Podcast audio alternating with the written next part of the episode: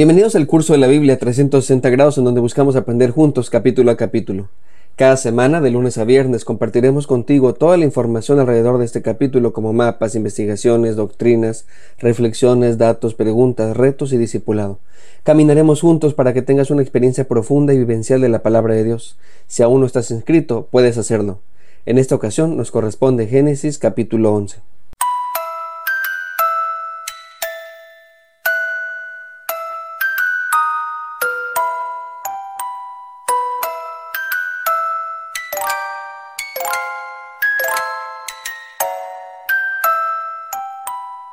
Como ya antes lo hemos visto, el autor nos explica de manera general una idea para que luego el siguiente capítulo le explique más a detalle.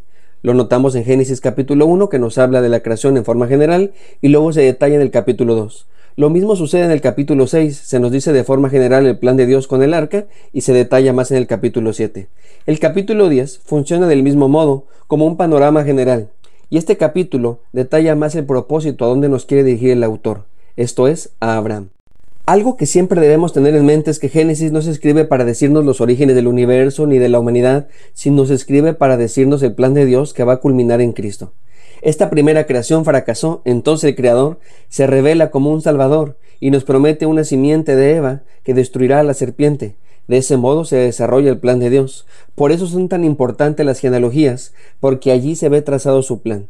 De forma general podemos decir que este plan se ha desarrollado de Adán a Seth, de Seth a Noé y de Noé llegaremos a Abraham para que finalmente culmine en Jesucristo.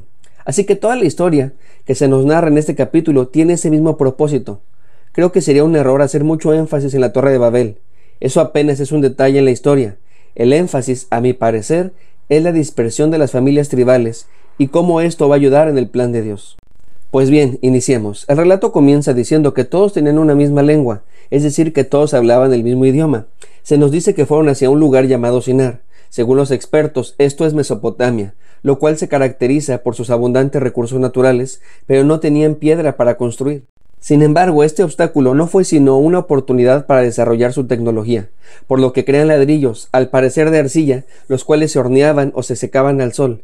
Para pegarlos utilizaban asfalto que se mezclaba con finos materiales y paja. Teniendo los recursos, se dispusieron a construir una ciudad, y dentro de ella una torre, aunque la mayoría de las imágenes que nos han enseñado desde niños son de una torre gigantesca que intenta llegar al cielo, la realidad es que la mayoría de los eruditos concuerda que más que una torre era una especie de pirámide escalonada, lo que hoy conocemos como un sigurat. La confusión es que el texto en la Biblia dice que la construcción de la torre es pensada que su cúspide llegará al cielo. En aquella época los relatos describían a los sigurat como construcciones con su cabeza en los cielos. Esto no quiere decir que eran muy altas, sino como ya hemos dicho antes, a ellos no les preocupan las estructuras, sino las funciones, y la función de esta pirámide era como la de un portal hacia el cielo. Al lado de los sigurats se construyó un templo, y juntos funcionaban como un elevador para que los dioses pudieran descender con los humanos. Sé que la mayoría de las interpretaciones bíblicas son contrarias a esta idea. Regularmente se piensa que la torre se construyó pensando que la humanidad ascienda, pero si hemos de interpretar la Biblia en su contexto, esto no es lo que creían en ese momento, sino que estas torres o sigurats eran construidas para que sus dioses bajaran, no para que el ser humano subiera. De hecho, el texto dice que Dios mismo descendió para ver lo que estaban haciendo. Ahorita explico más este pasaje, pero antes quiero decir algo extra. Además del plan de salvación, Génesis también tiene la intención de reinterpretar la historia de la humanidad desde la fe de Israel. Las otras civilizaciones tenían sus propios relatos de los orígenes desde su propia teología. Génesis es la respuesta a todas estas historias. Así que se refutan varias creencias y entre ellas las que tienen relación con estas estructuras. Las civilizaciones antiguas tenían la creencia que los dioses y la humanidad dependían unos de otros. En su relato se pueden observar que los dioses crean a los seres humanos porque ellos quieren satisfacer sus necesidades. Los rituales del mundo antiguo tenían ese propósito. A su vez, los dioses satisfacían las necesidades de la humanidad dándoles provisión y protección. Estos portales satisfacen el acceso de estos dioses a la humanidad. Por eso el pasaje dice que se quieren hacer un hombre, porque querían ser reconocidos por esos dioses, por lo tanto tendrían beneficios. Todo esto es contrario al Dios verdadero. Dios no necesita nada de nosotros. Lo que nos ofrece es por su amor y gracia. No es un cambalache de favores. Nosotros no satisfacemos sus necesidades. Él vive en plenitud. Así que el autor, tal vez de manera irónica o hasta de manera sarcástica, dice que Dios sí descendió, como era el plan de ellos, pero no para intercambiar favores, sino para establecer su señorío y salvaguardar el plan de salvación. Ahora bien, yo no creo que Dios confundiera a los seres humanos porque todos estuvieran unidos.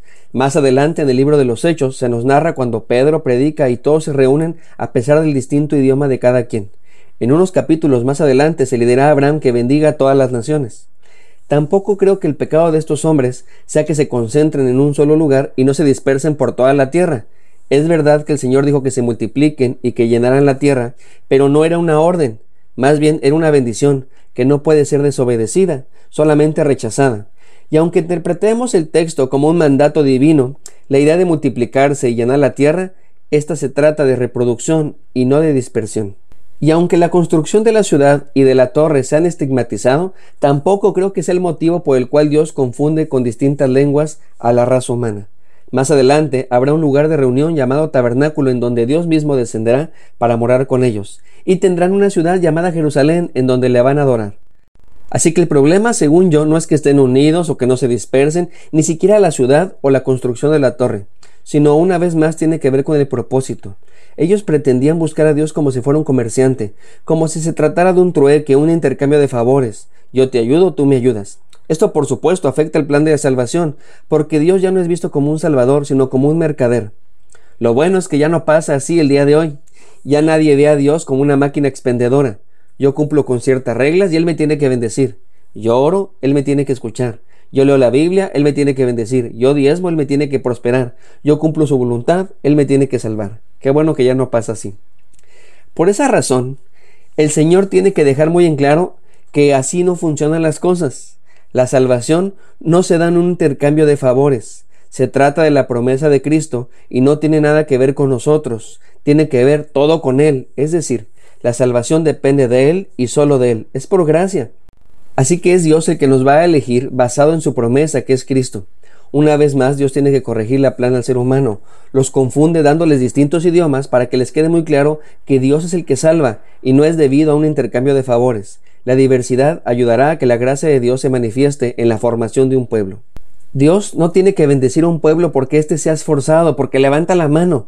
Dios bendecirá a un pueblo porque por su gracia lo ha formado porque por su amor le ha elegido y por su fidelidad divina su promesa ha cumplido. Todo esto se nos narra para llevarnos a Abraham, que será el elegido para formar el pueblo de Dios. La humanidad está dispersa, así que el escenario para la elección está listo. La gracia de Dios se manifestará en la línea genealógica de Zen. Por eso se vuelve a dar la lista de descendencia de Zen, que terminará en Tare, que engendrará a Abraham y a otros dos hijos. La lista es selectiva y sigue la línea de Arfaxad.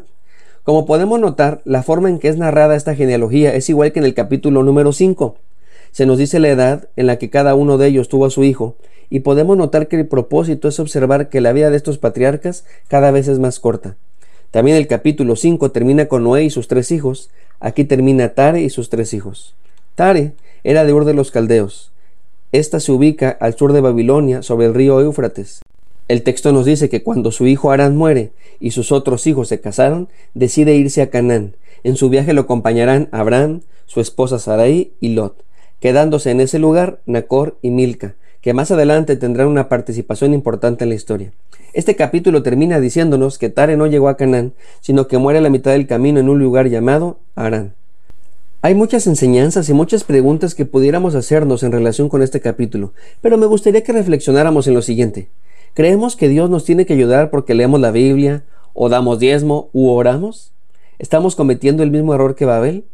Soy el pastor Alex Junillé. Dios te bendiga, que tengas un lindo día. Si Dios nos da permiso, nos vemos en el siguiente capítulo.